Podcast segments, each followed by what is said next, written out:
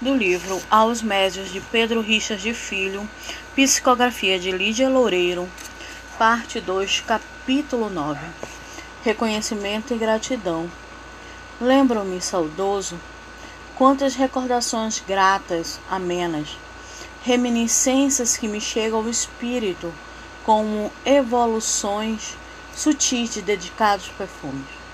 Assim como as flores encantam-nos a vista e o seu olor nas extasia. Há evocações de passadas épocas que nos tornam venturosos e nos fazem assim pensar. Momentos felizes em que aspirei, em meio a um mundo de expiações, fragrâncias divinas. Recebi na fronte culposa ósculos sagrados de adorados pais. Coração endurecido, tive carinho da almas devotadas que, qual o puro rócio matutino, orvalharam a minha existência de sentimentos de amor e de perdão. Se bem não vivi, meu Deus, em meu peito amadureceu-se o elevado sentimento de respeito e veneração pelos que na terra tornaram-se depositários de almas em reencarnação. Em eras passadas, desprezará sempre o honrai pai e mãe. Sempre encarará com desdenhoso franzir do senho a responsabilidade moral existente entre pais e filhos. Cheguei mesmo a envidar esforços para abolir esse respeito mútuo que torna a família a célula da sociedade, mormente quando abençoado por um amor elevado e cristão. Na minha existência última, Graças a Deus, a semente do amor germinou em meu coração.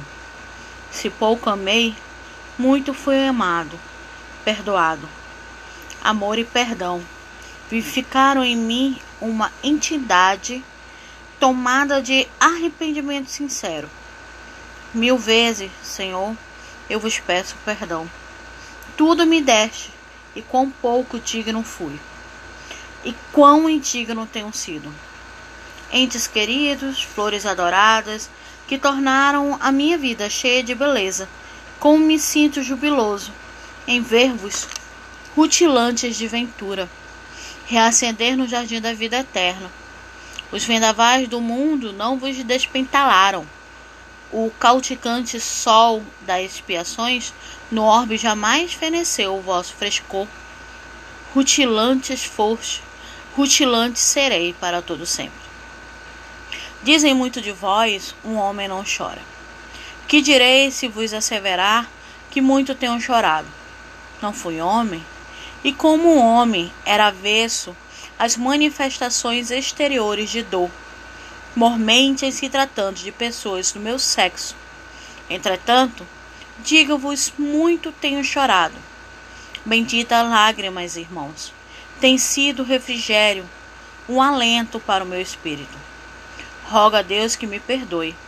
E como rogar, senão banhando em lágrimas, se miserável sou, se aquele que erra se purifica no seu próprio pranto? A prece é vibração da alma, sabeis. Mas não sabeis, por certo, que as diversas categorias de espíritos, de conformidade com as suas conquistas, têm o poder, maior ou menor, de se fazerem compreender, ou melhor, de se externarem. Assim como uma criancinha entre vós, nos primórdios da vida, emite balbúcios para se fazer entendida, também nós o fazemos. Os que estão no início da escala, da escala espiritual, tentando articular a linguagem do pensamento, nada consegue além de uma vacilante vibração. Sentindo-me impotente ao peso de meu coração, pejado de culpas, quantas e quantas vezes não chorei amargamente por haver recebido o pão da verdade e não ter distribuído deste pão aos famintos, em ter encontrado a luz desta verdade e haver permitido que meu próprio lar essa luz ficasse sob algueire, oculto aos olhos de meus filhos. Em todos os momentos de minha existência material, em todos, sem exceção, fui bem aquilhoado Jamais deveria reclamar contra minha dita e institular-me destitoso. apesar de não ignorar as leis das provas a que estão submetidos espíritos culposos. Tinha eu a veleidade de reclamar favores e de julgar-me com direitos não adquiridos. Reclamava dos reversos da sorte e impacientava-me quanto à mediunidade que, no meu caso, frequentemente me advertia. És médio, mesmo quando me esforçava por esquecer as minhas faculdades mediúnicas. Era induzido a fazer o que por vontade não faria, por falta de preparo espiritual ao que me deveria dedicar. Os médios devem preparar-se com amor para servir a causa de nosso Mestre, quer pelo expurgo de suas más tendências, quer pelas orações, pela prática da caridade, sem ostentação, como também pela aquisição de conhecimento da abençoada doutrina. Quando médios, vos compenetrastes todos, sem exceção, de que o uso da faculdade mediúnica está em correlação direta com a própria elevação moral, baseada nos evangelhos do Cristo. Então poderei vos declarar felizes, venturosos em ser obreiros da vinha do Senhor, daqueles que trabalham com amor, a gleba em que semeiam, por amor a Ele, sem cogitar de salários, atentos tão somente à extensão da tarefa, presurosos de que a vinha frutifique o bom servo não cogita se poderá ou não labutar até fim do dia, se suas forças o permitirão. Bastará sua boa vontade para que, jubiloso, sinta adorar sobre as suas espáduas e beijar a sua fronte orvalhada de suor, o sol alviçareiro da vida superior, que despertará as suas forças amortecidas e inundará o seu coração de esperanças novas. Louvando a Deus, o bom servo trabalha e não esmorece jamais. O mau servo, este tão nosso conhecido, de tudo reclama. Impacienta-se, não ama a terra fecunda, recusa-se ao amalho do terreno ignaro. Não conhece o Senhor. Obedece ao Senhor tirano, absoluto, que personifica as suas paixões. Não é fácil ser bom servo, direis concordo.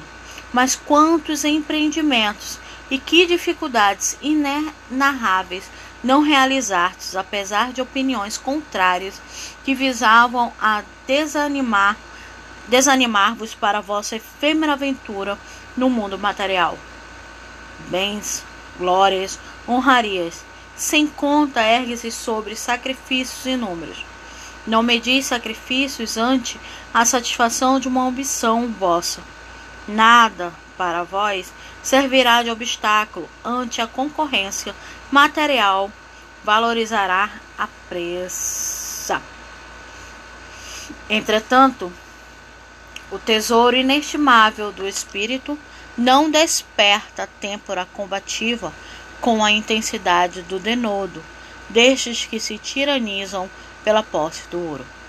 É então, no mundo, elevado à culminância da prerrogativa de herói, o que, pois, soube vencer galhardamente os entraves inúmeros e realizar algo que brilhe, que extasia a mente do homem. Herói, sim, é aquele que orgulhoso abate esse orgulho por amor ao nosso Mestre, que sofreu a cruz do martírio devido ao orgulho humano. Heróis sereis, se sendo os primeiros, vos sentisse os últimos.